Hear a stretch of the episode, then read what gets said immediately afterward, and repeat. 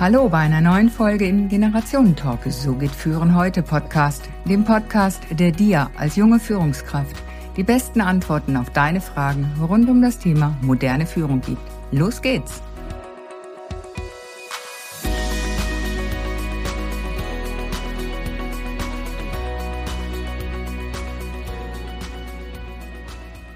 Ich bin nicht einsam. Ich bin ein Einzelgänger. Und ich empfinde das Gefühl des Alleinseins als etwas Bereicherndes. Diese Worte von Anthony Hopkins las ich heute Morgen in einem Post auf LinkedIn. Einsam, allein sein, ist doch das Gleiche, oder doch nicht? Und überhaupt, das Thema betrifft doch nur über 65-Jährige, aber sicher nicht den beliebten Kollegen oder die Tochter der Bekannten, die beim Schultheater die Hauptrolle hatte. Und erst recht nicht die langjährige Freundin, die Gott und die Welt kennt. Ist das wirklich so? Ist Einsamkeit nur ein Thema der älteren Generation? Darüber spreche ich mit meinem heutigen Gast. Sie hat sich auf den Weg gemacht, ihren eigenen, als auch in der Begleitung vieler Menschen in der Kranken- und Altenpflege, als auch der Sterbebegleitung.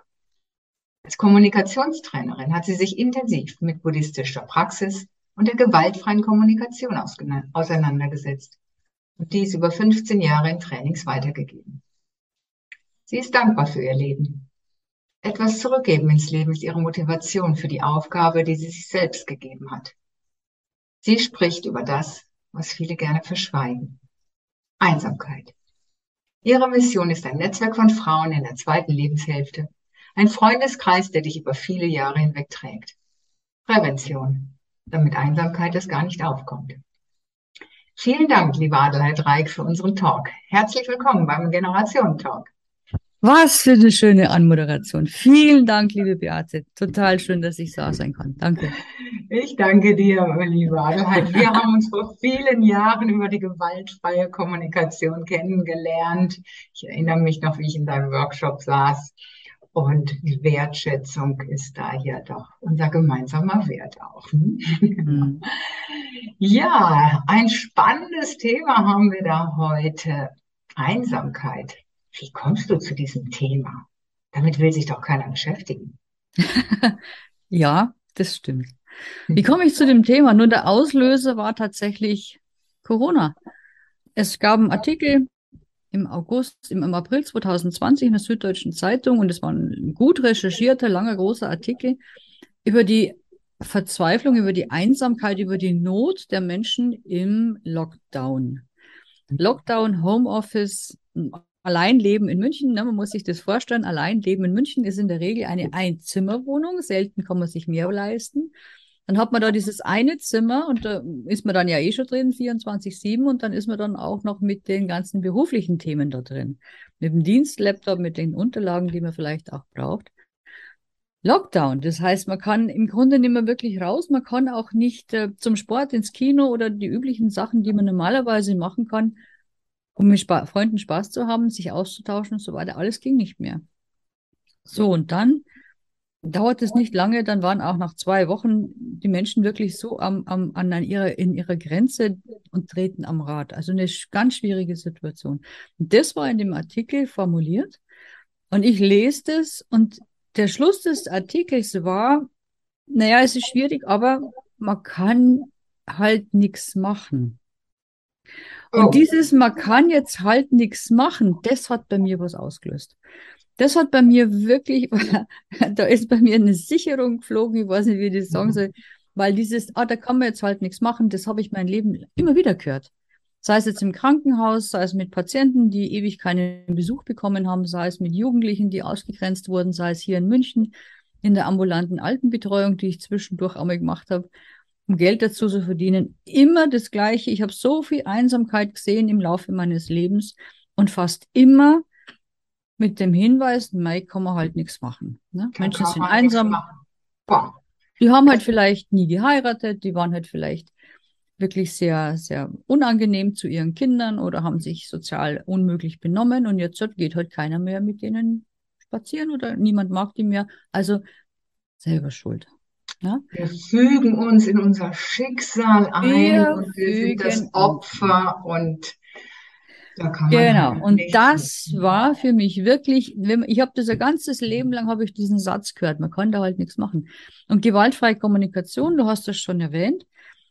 Wir haben ja gelernt, was brauchen Menschen eigentlich, um glücklich zu sein? Was brauchen sie, dass sie sich wohl und sicher fühlen?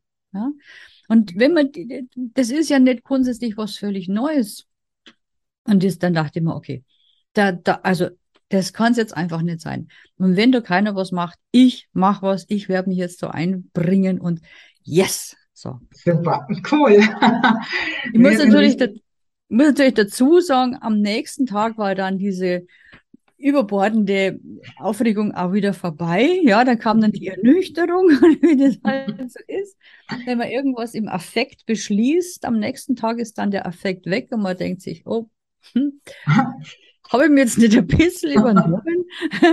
ja, genau. Nein, ich glaube, wir dürfen diesen Impulsen einfach folgen und wenn es dann nach diesem ersten Überschwang langsamer weitergeht, dann baut sich da sicher ein gutes Fundament auf, was stabil ist. Es geht vielleicht langsamer, aber es ist dann stabil und dann kann da ganz viel draus wachsen. Der Baum braucht ja auch lang. Der zieht erstmal die Wurzeln in die Erde und erst dann geht er in den Himmel und trägt seine Früchte. Ja, das ist wirklich genau so. Also ich habe jetzt auch schon einige Tiefs hinter mir, aber es ist Ach, tatsächlich so, da ist halt einfach wirklich aus meiner Sicht, es macht so viel Sinn, mich mit dem Thema zu beschäftigen. Es ist tatsächlich was, was mittlerweile fest zu meinem Leben gehört, ja. Ja. Ja, ich denke, jeder hat irgendwann mal mit diesem Thema Einsamkeit zu tun gehabt, mehr oder weniger. Ähm, dann ist die Fragestellung, ja, okay, wie weit lasse ich mich drauf ein? Ähm, ich selbst kenne dieses Gefühl auch damals, als ich dann recht neu in der Schweiz, alleinerziehende Mama, du bist noch gar nicht so vernetzt und öh. Und dann kannst du halt abends nicht weg, wenn dann keine Oma da ist, die einfach aufs Kind aufpasst. Und dann kam ich auch schon mit diesem Gefühl der Einsamkeit in Berührung und habe das auch gelassen. Wir als Kommunikationstrainer achten ja so ein bisschen auch auf die Worte, differenzieren da vielleicht mehr. Und was ist denn so der Unterschied zwischen einsam und Alleinsein? Magst du uns das kurz erläutern? Das ist eine ganz, ganz wichtige Frage. Mm, Es ist jetzt im, im, im wissenschaftlichen Kontext, Einsamkeit wird ja auf verschiedenen Ebenen diskutiert und ich bin auch in verschiedenen Gremien drin, wo das ein Thema ist. Und man hat sich darauf verständigt, dass Alleinsein wirklich nur das meint, die Situation, da ist außer mir niemand. Fertig. Ich bin halt hier allein in diesem Raum, da ist niemand und es sagt überhaupt nichts darüber aus, wie es mir damit geht. Mhm. Allein sein, das heißt, ich kann allein spazieren gehen, ich kann allein einkaufen gehen und es sagt nichts darüber aus, wie es mir geht. Das ist eine objektive Sache, die, die kann ich von außen auch sehen. Ich kann auch Mhm. sehen, ob jemand, der allein ist, auch sozial isoliert ist. Auch das könnte ich in einem gewissen Rahmen feststellen. Was ich nicht sehen kann, ist, ob jemand einsam ist, denn einsam zu sein ist ein Gefühl. Vielleicht als Beispiel, wenn jemand eingesperrt ist, in Isolationshaft ist, dann kann ich den vielleicht beobachten und durch die Kamera kann ich sehen, okay, dieser Mensch ist allein in dieser Zelle. Mhm. Das kann ich sehen. Ich kann auch feststellen, diese Person ist allein isoliert. Es gibt gar keine Möglichkeit des Kontakts. Ja. Was Okay, ich nicht sehen kann, ist, ist, ob die Person da drin einsam ist. Das weiß ich Einsam. nicht. Ja, einsam, ganz interessantes Bild dazu, spannend. Einsam ist halt das innere Empfinden Ja, der, ja, Alleinsein ist die äußere Realität. Ich ja, genieße natürlich auch mal das Alleinsein. Ich nenne es dann Me-Time, Zeit nur für mich. Das ist wohl das, was auch Anthony Hopkins mit seiner Aussage meint.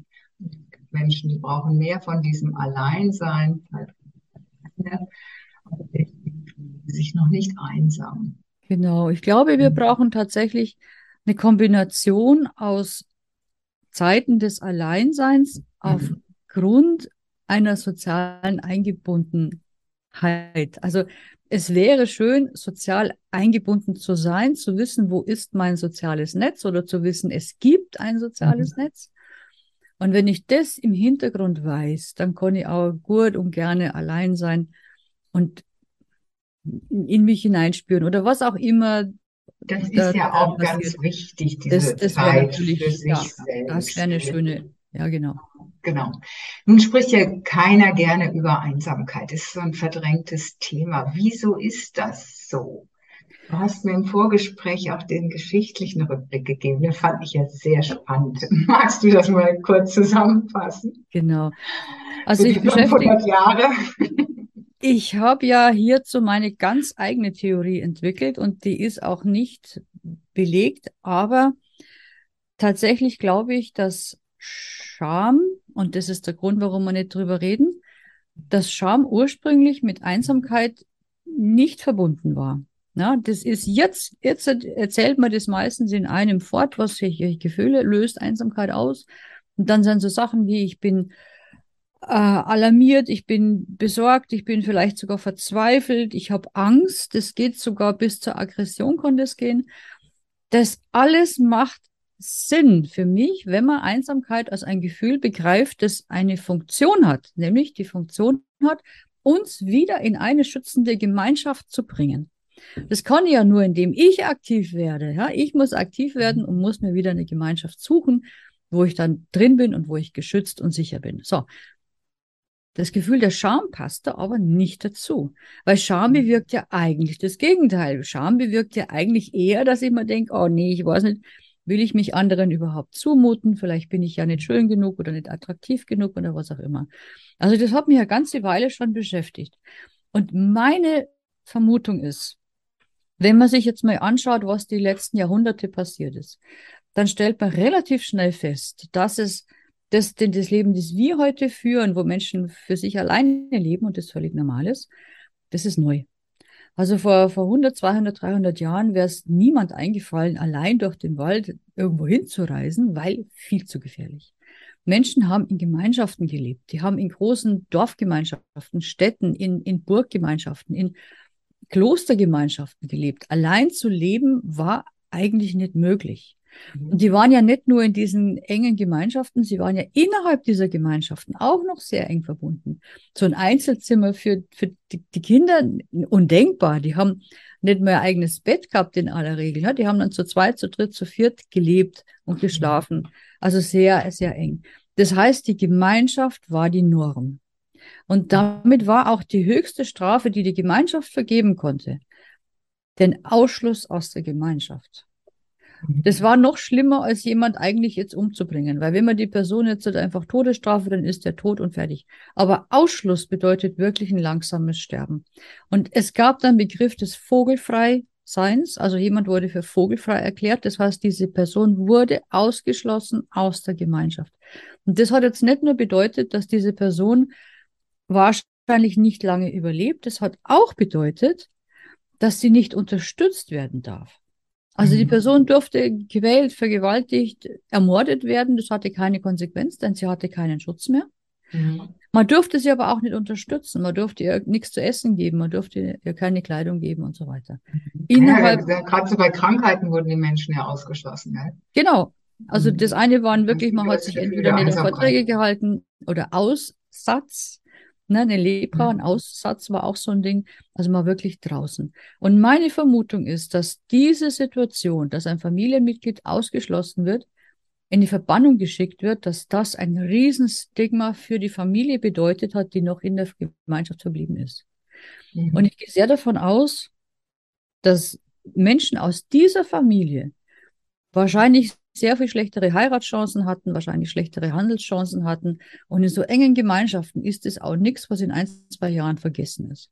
Sondern mhm. ich bin sehr davon überzeugt, dass Familien, die ein Mitglied hatten, das ausgeschlossen wurde, auch selber unter massiver Diskriminierung und Ausschluss aus der Gemeinschaft gelebt haben. Und das gräbt sich natürlich irgendwann ein in die kollektive Psyche.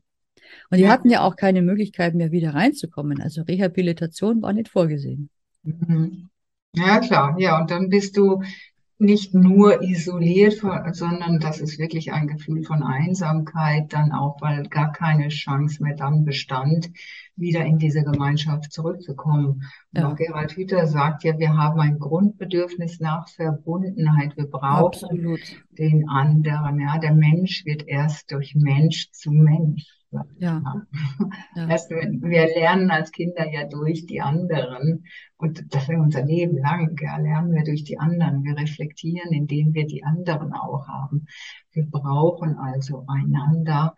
Ähm, Wir erkennen uns auch tatsächlich nur über die anderen. ja, Also ich erkenne mich ja nur in, in der Auseinandersetzung mit dir oder was, was begeistert mich bei dir, was finde ich schön oder was erschreckt mich auch oder was finde ich jetzt ganz schrecklich. Ich, Mhm. brauche die Reibung, ich brauche den Dialog, ich, um mich selber zu erkennen. ja, ja. Also aus meiner Sicht ist das ein großer Trugschluss zu sagen, so, ich gehe jetzt halt irgendwo hin und erkenne mich dann selber. Ich bin davon überzeugt, dass das nicht funktioniert. Wir brauchen einander tatsächlich. Ja, wir brauchen, wir brauchen diese Impulse im Außen, die Situation im Außen, die mit uns im Inneren etwas machen. Ja, Das dürfen wir wahrnehmen und dann brauchen wir sicher mal einen Moment des Alleinseins zum Reflektieren. Ah, was in mir ist denn jetzt da gerade berührt und was fühlt sich gut an oder halt nicht gut an oder was fehlt. Und da kommen wir wieder zu den Bedürfnissen, wie wir sie von der gewaltfreien Kommunikation auch her kennen. Ja. Genau so. Mhm. Ja, das ist es. Ähm, was läuft denn in unserer Gesellschaft schief, dass sich so viele und vor allem ja auch junge Menschen irgendwann in ihrem Leben einsam fühlen? Es ist ja nicht nur Thema der Älteren, weil dann darum herum alle wegsterben, einer nach dem anderen, sondern es auch bei jungen Menschen erlebe ich das immer mehr. Die Antwort ist nicht ganz einfach. Ich will sie mal auf vier Faktoren zusammendampfen. Das sind jetzt einfach nur vier große Überschriften, die jeweils, ähm, wo es sehr viel zu sagen gäbe. Mhm. Ein Grund ist, wir können es uns einfach leisten. Das klingt jetzt vielleicht banal, aber das ist ein ganz wichtiger Grund. Es gibt so viele Kulturen oder Völker auf dieser Welt, da ist einfach nicht dieser materielle Wohlstand dort, da müssen die Menschen in Gemeinschaft wohnen bleiben. Die haben dann möglicherweise andere Probleme, aber Einsamkeit gehört dann oftmals nicht mehr dazu. Ja? Also wir können es uns leisten. Und das heißt nicht nur, ich kann es mir leisten, eine Wohnung zu bezahlen und wenn sie noch so klein ist, ich kann mir auch alles kaufen, was ich dazu brauche. Ich brauche niemand mehr, der mir einen Stoff webt, damit ich mir Hose machen kann. Und ich brauche auch niemand mehr, der Vorräte für mich konserviert. Ich kaufe mir was zu anziehen, ich kaufe mir anzuziehen oder ich kaufe mir was zu essen. Alles möglich, ja, mit Mhm. relativ kleinem Budget. Also ich kann alleine leben. So. Mhm. Wissen wir ja schon von Wilhelm Busch, nur wer allein lebt, hat es gut, weil niemand da, der ihm was tut. Also die Möglichkeit, Aber dass auch nicht im positiven Sinne was tut, gell? Genau. so. Also das ist der eine, der eine Aspekt. Mhm. Ähm, ein zweiter Aspekt ist unsere demografische Veränderung. Wir haben hier in Deutschland ne, oder weltweit eigentlich die Situation, dass Menschen immer älter werden, Mhm. Was natürlich schön ist, aber was dann auch dazu führt, dass Menschen, ne, der Ehepartner stirbt, man verheiratet sich nicht mehr neu. Also es führt dazu, dass immer mehr Menschen auch alleine leben. Wir haben Mhm. auch einen starken Rückgang der Geburtenraten. Wir sind Mhm. mittlerweile, wir hatten in Deutschland ähm, um 200, 1960 rum noch 2,5 Kinder pro Frau. Wir sind jetzt bei 1,3 Kinder pro Frau. Neuere Zahlen reden sogar von 1, 0,9 Kinder pro Frau. Das heißt, wir haben immer mehr junge Leute, die Mhm. ihrerseits Einzelkinder sind, keine Geschwister mehr haben und aber Mhm. auch schon die Kinder von Einzelkindereltern sind. Das heißt, Mhm. die haben auch gar keine Onkel, Tanten, Cousinen und Cousins mehr. Mhm. Also die demografische Veränderung ist ein Riesenthema. Das dritte da- Thema, Da, da, dazu gehört natürlich auch, sehe ich in meiner Situation, die Globalisierung.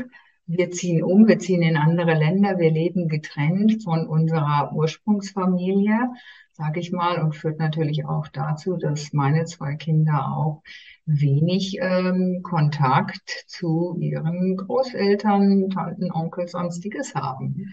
ganz genau. Und das bringt mich auch tatsächlich zu dem dritten Punkt. Vielen Dank Ah. für die Vorlage. Ja, ja.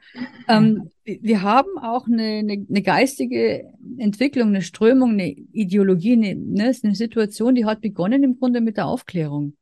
Mit der Aufklärung kam der Gedanke auf, oh, ich muss ja eigentlich gar nicht in dem Stand bleiben, in den ich hineingeboren bin.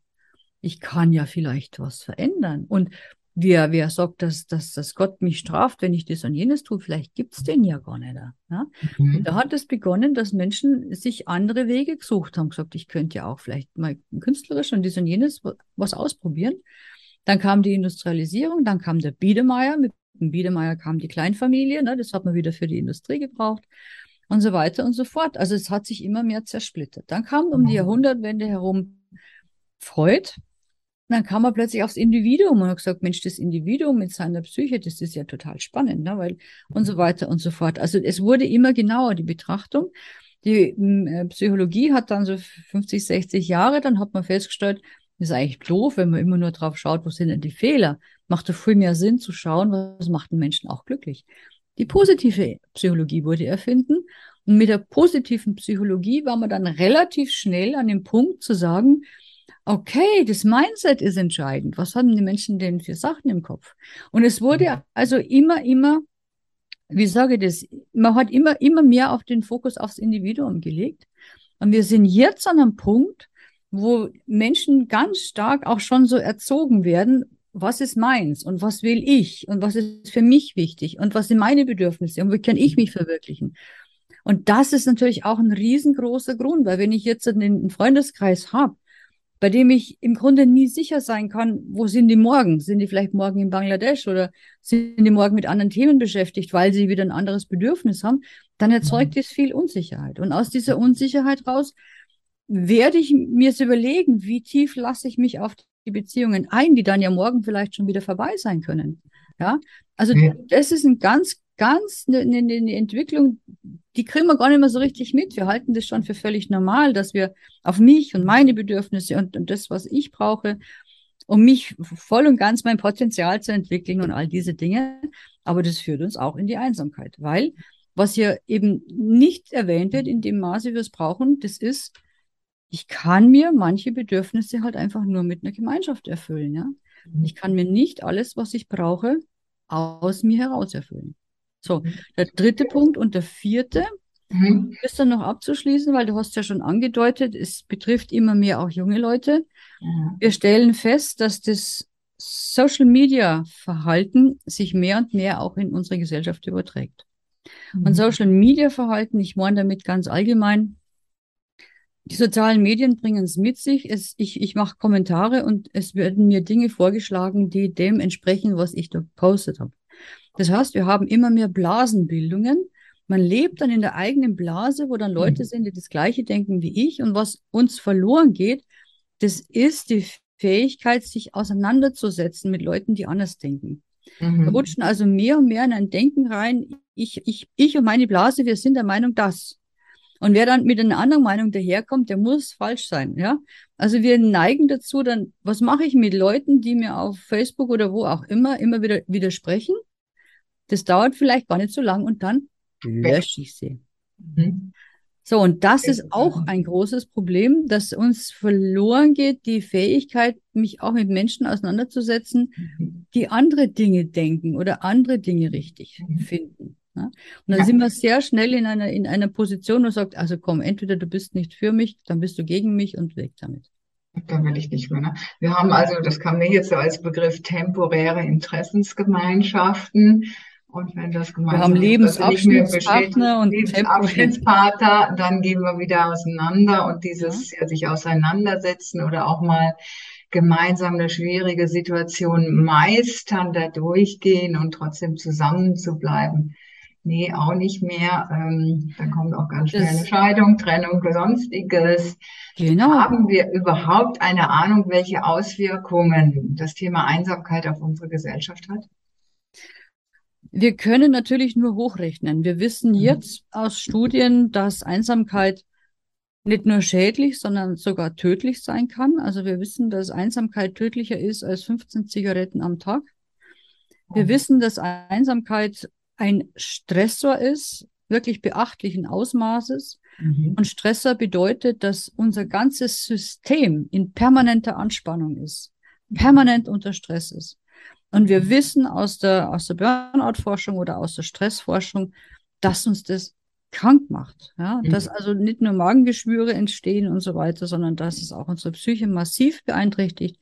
Wir werden ängstlicher, wir werden misstrauischer und das ist ein großes Problem, weil aus diesem Misstrauen heraus interpretieren wir auch die Reaktionen von anderen anders. Wir sind Mhm. eher bereit zu denken, boah, die andere Person möchte mir vielleicht was Böses, möchte mir schaden. Also wir gehen aus dieser Schutzposition sehr schneller, sehr viel schneller in den Angriff auch über. Will heißen, Menschen, die chronisch einsam sind, neigen auch dazu, sagen wir mal, ein bisschen schwieriger zu werden. Mhm. Was dann natürlich auch wieder ein Problem ist, auch für die betroffene Person, weil eigentlich möchte ich ja Gemeinschaft, ich möchte Nähe, ich möchte dazugehören. Aber durch das, dass ich Ja. relativ schnell meine Waffen scharf habe und auch zurückschieße, sagen die anderen dann, ach komm, es ist mir zu kompliziert, ne? weg hier, ja. Ja, ist klar. Ne? Wir bewerten natürlich das, was wir erleben, immer aufgrund unseres Rucksacks, unserer Erfahrung und unseres Denkens, unser Ja, Mindset, hast du ja schon angesprochen. Und dann ist es natürlich so, dass wir die Dinge anders beurteilen.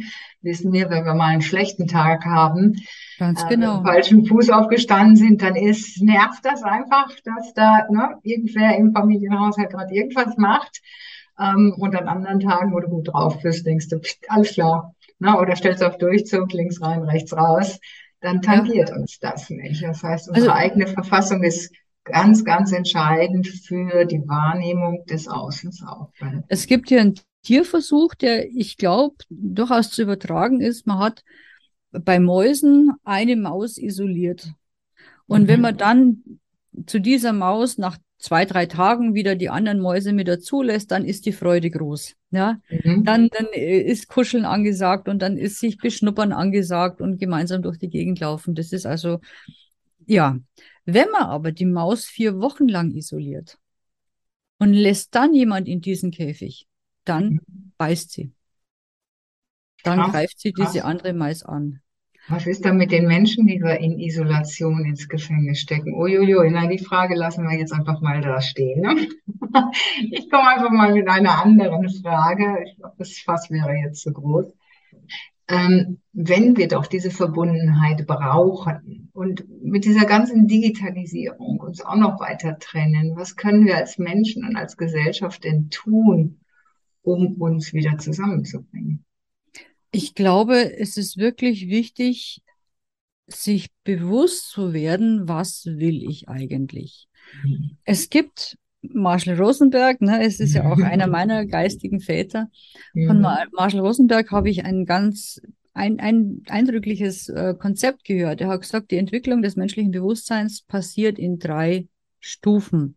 Mhm. Stufe eins ist, ich werde mir dessen bewusst, dass ich die Wahl habe.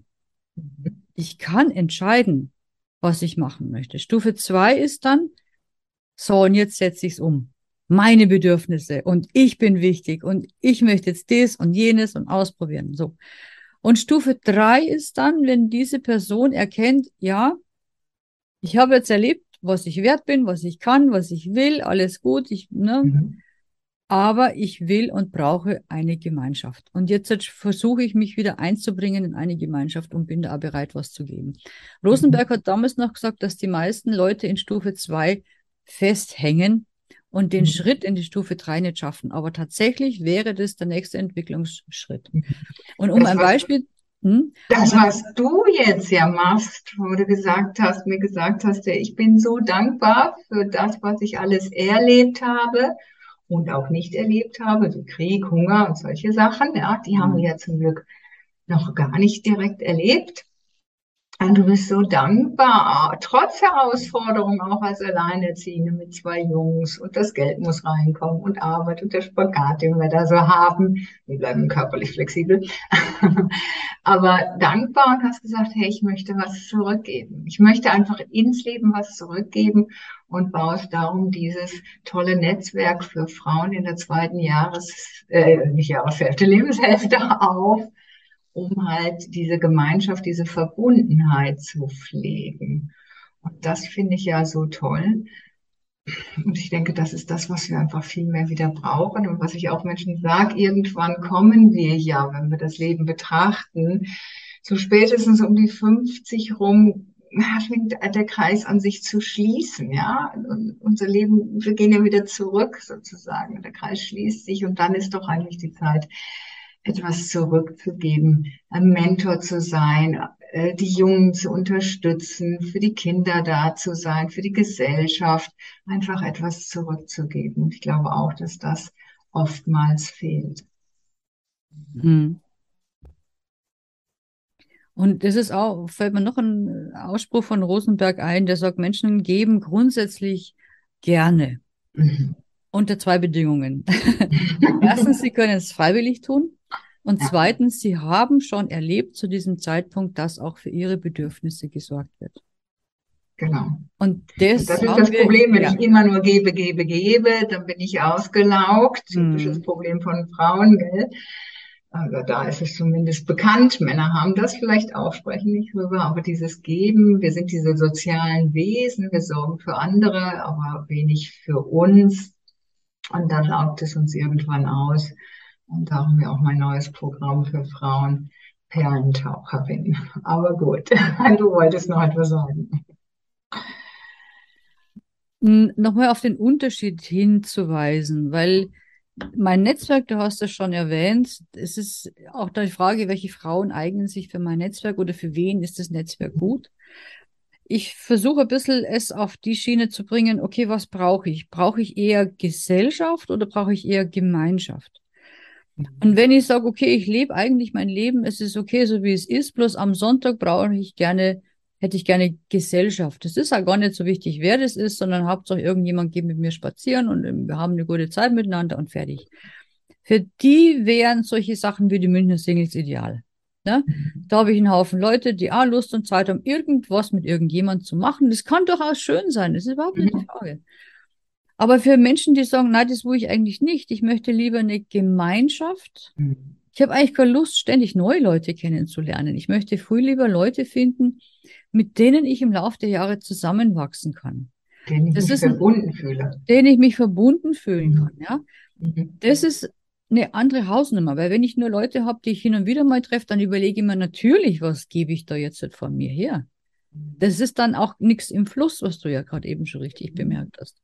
Also ich glaube, es geht nicht anders. Wir müssen hier ein Stück weit wirklich uns darüber Gedanken machen, wie will ich leben? Mhm. Und mit wem will ich leben?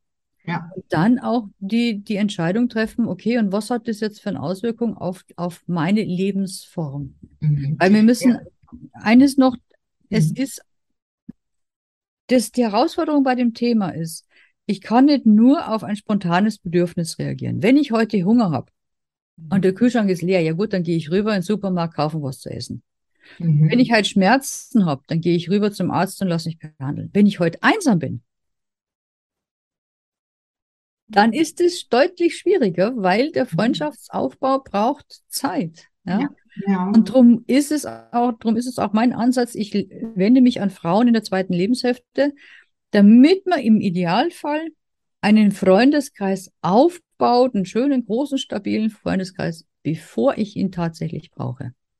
Mhm dass ich ihn rechtzeitig, dass ich ihn dann habe, wenn ich wirklich älter bin, vielleicht nicht mehr so mobil bin, vielleicht auch weniger Geld habe und so weiter, dass ich dann eine Struktur habe, und mir dann nicht wieder neue Leute suchen muss. Und Weil das höre ich auch in meiner Region und nicht irgendwo über soziale Netzwerke verbunden, nur Menschen, die ich nicht treffe, sondern wirklich. Beides. Also ich denke, beides, wir, gehen, ja, wir, wir, gehen in eine digitale Zeit. Ich glaube, dass äh, die digitale Kommunikation auch noch mehr in unser Leben einzuhalten wird.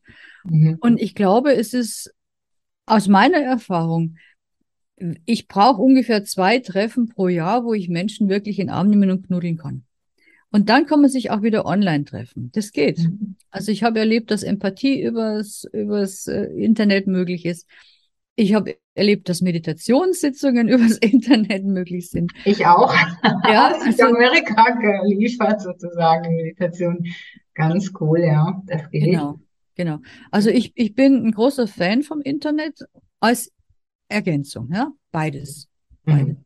Ja, und immer wieder gelegentlich auch Möglichkeit, wo man sich wirklich knuddeln und vielleicht müssen wir uns auch riechen hin und wieder. Auch das heute ich für möglich. Berührungen sind so wichtig. Berührungen sind so ein Thema. Mhm. Genau. Ja, und das haben wir jetzt natürlich im Sommer erlebt. Wir haben ja einen bombastischen Sommer gehabt und ganz viel draußen und Veranstaltungen und Menschentreffen und wieder aktiv sein. Und jetzt kommt der Herbst so langsam. Ähm, dieses Zurückziehen wieder mehr und wahrscheinlich auch wieder mehr die Zeit dieser gefühlten Einsamkeit im Winter, wenn das Leben dunkler wird. Und dann vielleicht auch wissen wir ja nicht, wie sieht es mit dem Homeoffice aus. Ich möchte das ja noch kurz auch in den Business-Kontext transportieren, das Thema Einsamkeit. Kann ich denn als Mensch, als Führungskraft das mitbekommen von meinen Mitarbeitenden, ob sie ein Thema mit dem Thema Einsamkeit haben? Auch Führungskräfte kommen ganz neue Herausforderungen zu. Mhm. Ich habe ähm, jetzt erst vor ein paar Wochen ein Seminar gegeben hier bei einer großen deutschen Behörde zum Thema Einsamkeit im Homeoffice. Das Seminar war ausgebucht. Und es haben wirklich, es waren viele Führungskräfte da, aber eben auch Mitarbeiter. Und die Führungskräfte haben mir erzählt, dass sie den Eindruck haben, ihnen entgleiten die Kollegen. Weil die, die nebenbei Gespräche in der, in der Cafeteria oder so einfach wegfallen. Man, man hat nicht wirklich so einen Einblick, wer hat jetzt gerade Liebeskummer oder was ist los mit den Kindern und so weiter. Weil das ist ja nicht Thema. In Online-Konferenzen gibt es Statistiken, wir reden nur 30 Prozent von dem, was wir in einem realen Meeting erzählen würden. Okay. Damit konzentrieren wir uns wirklich auf die Sache. Alles Menschliche bleibt außen vor. Ja, das sehe ich ja selber in Trainings, ja, Online-Trainings. Die Kaffeepausen fallen weg. Ich komme gar nicht mehr so ins Gespräch mit den Teilnehmern. Ja. Weil wenn eine Pause ist, will ja jeder mal weg vom Kompi und seine Bedürf anderen Bedürfnisse erfüllen. Ja. Also das ist tatsächlich das Problem für Führungskräfte, mhm. dass ihnen die Mitarbeiter, das Gefühl für die Mitarbeiter auch so ein bisschen abhanden kommt. Das Problem für die Mitarbeitenden war eher, dass sie gesagt haben, es macht überhaupt, es, es ist blöd, ja, ich sitze daheim und arbeite und niemand sieht's. Und das ist ein wichtiger Punkt. Wir wollen gesehen werden. Wir wollen mit unserer Arbeit und mit unserem Einsatz, mit, wir wollen gesehen werden mit dem, was ich hier leiste. Also da, da wird es auch spannend werden für Führungskräfte, auf diesen Punkt zu reagieren. Und es ist auch eine echte Herausforderung für das Unternehmen, denn auch das, da gibt es Studien mittlerweile dazu. Es funktioniert, dass eine Arbeitsgruppe remote arbeitet. Leute, die sich immer schon kannten, die können auch das durchaus äh, Internet ähm, verlegen, remote verlegen. Ja, da ist das, das Fundament der Beziehung ja schon da, ne? Da ist das Fundament, ganz genau. Da ist das Fundament der Beziehung da und das sind auch die Themen klar, über die man spricht. Also man wir spricht dann bloß nur die aktuellen Dinge und der Sach, die Sache läuft, es geht gut. Das Problem ergibt sich aus der Beziehung zu der Nachbar, ähm, also zu den Nachbardepartments, zu den, weiß ich nicht, der Druckerei mhm. und, und was man halt, also Hausverwaltung, was man so braucht, ne? Oder auch, ja, auch neue Mitarbeiter, die neu reinkommen und in Neu, das ist, das ist, das ist nochmal wieder ein extra Thema. Okay. Aber lass uns noch gerade bei dem bleiben. Mhm. Also wir haben ja normalerweise in einem großen Betrieb verschiedene Sachgebiete oder Abteilungen oder Bereiche oder wie das auch immer heißt. Und mit vielen sind wir nur so ein bisschen am Rand im Kontakt, weil man, weiß ich nicht, hin und wieder mal Büromaterial braucht oder ich, weiß ich nicht was. Ne? Und diese Kontakte fallen weg. Mhm. Und wir haben es ja gerade eben schon formuliert, wir neigen dazu, wenn wir zu viel allein, also einsam sind, allein sind, dass sich die Wahrnehmung der anderen ändert. Und genau das Gleiche passiert auch in einem größeren Rahmen in einem Unternehmen. Mhm. Das heißt, das Misstrauen gegenüber Abteilungen oder Bereichen, mit denen man nimmer so im Kontakt ist, steigt und damit eben auch die Konfliktanfälligkeit. Also das, das, das ist ein Thema, das die, hm. den inneren Betriebsfrieden noch empfindlich stören wird, wenn wir da nicht wirklich rechtzeitig vorsorgen. Und die neuen, das Onboarding, das ist natürlich nochmal ein weiteres Problem, das wir wirklich im Auge haben müssen. Weil freilich kann man denen sagen, ja, guck mal, da ist der Server, da ist der Zugang und hier sind die Informationen, mach dich schlau. Aber ich lerne die anderen Menschen gar nicht kennen. Ich lerne die Menschen nicht kennen. Kollegen nicht kennen, ja. Und die Person sitzt dann da und kommt an irgendeinem Punkt, wo sie sagt, ja, und wie geht's jetzt weiter? Das verstehe ich jetzt nicht, ja? Ja. Also bitte einfach auch mal, da sind wir jetzt ja als Konfliktklärer genau richtig.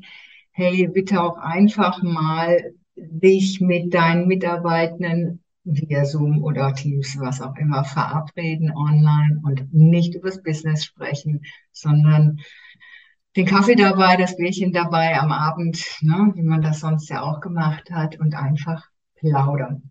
Genau. Oder beides, beides, beides, beides. Ich bin also ein großer äh, Fan davon, dass man, äh, also die Zukunft ist aus meiner Sicht so, dass wir Begegnungen wirklich absichtlich herbeiführen werden müssen. Mhm. Und dann können wir uns auch überlegen, was mache ich jetzt? Soll es ein, ein belangloses Plaudern bleiben oder versuchen wir wirklich Quality Time draus zu machen? Also versuchen wir wirklich in der kurzen Zeit, die uns bleibt, Fragen zu stellen, die auch ein bisschen tiefer gehen und die ein bisschen mehr auf menschliche Belange heranzielen. Ne? Und dafür brauche ich natürlich das Interesse am Gegenüber, Interesse am Menschen, neugierig sein, fragen, hey, was beschäftigt dich wirklich, was berührt dich, hinter die Fassade schauen und wirklich ins Gespräch gehen, genau. in die Verbindung gehen. Ne? Genau. Und deswegen ist natürlich diese Situation, dieses Began also wir haben sie natürlich schon sehr viel länger als Corona, aber Corona war so der Brandbeschleuniger. Mhm. Und für viele war das eine wirkliche Katastrophe, jetzt was auch die Zusammenarbeit angeht. Aber tatsächlich liegt da auch eine Chance drin. Ja, definitiv. Alles hat Dualität, ne? Licht- und Schattenseiten. Wenn wir jetzt abschließend nochmal schauen im Unternehmen, es fängt ja oben an, Unternehmenskultur. Wie darf denn eine Unternehmenskultur aussehen? Gelebte Unternehmenskultur, nicht die auf dem Papier, dass Mitarbeitende das Vertrauen haben, sich auch mit ihrem Thema Einsamkeit oder was immer es dann ist, sich an ihre Führungskräfte Das sind wieder verschiedene Ebenen und könnte ich mhm. viel dazu sagen, aber ich möchte es nur so weit, es ist aus meiner Sicht völlig unerlässlich, dass die Unternehmenskultur sich ändert. Wir müssen weg von dem Denken, ich weiß es und ich sag's niemand.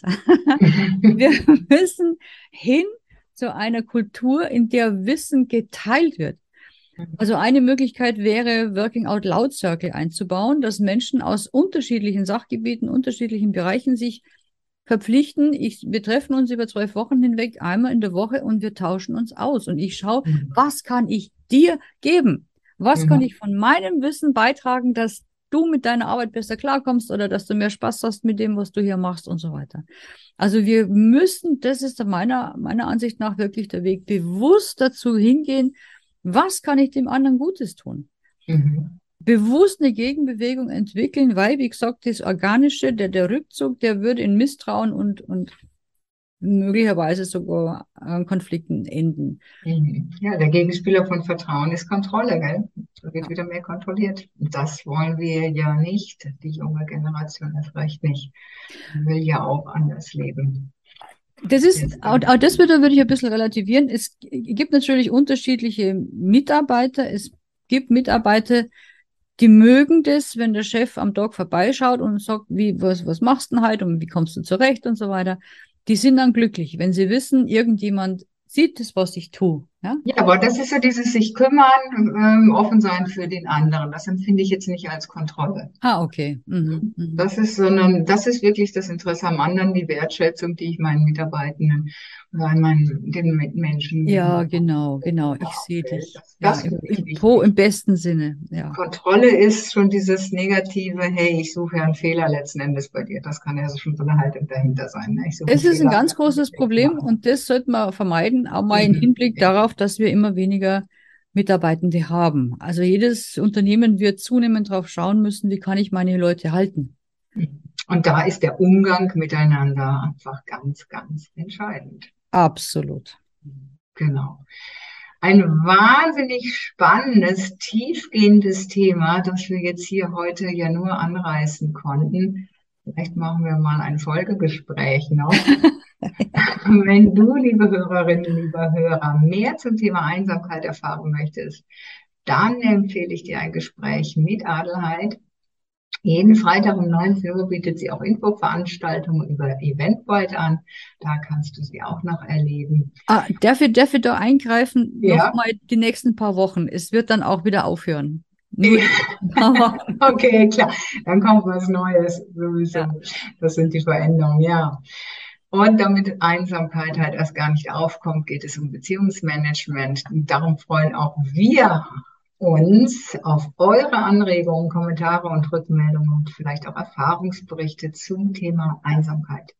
Nicht einsam, sondern zweisam, besser vielsam. In diesem Sinne, vielen lieben Dank, Adelheid, für deine Zeit, für deine vielen tiefgehenden Impulse und auf bald wieder. Oh, vielen Dank, liebe Beate, für die tollen, tollen Fragen. Sehr schön. Ganz vielen Dank. Bis bald. Bis bald.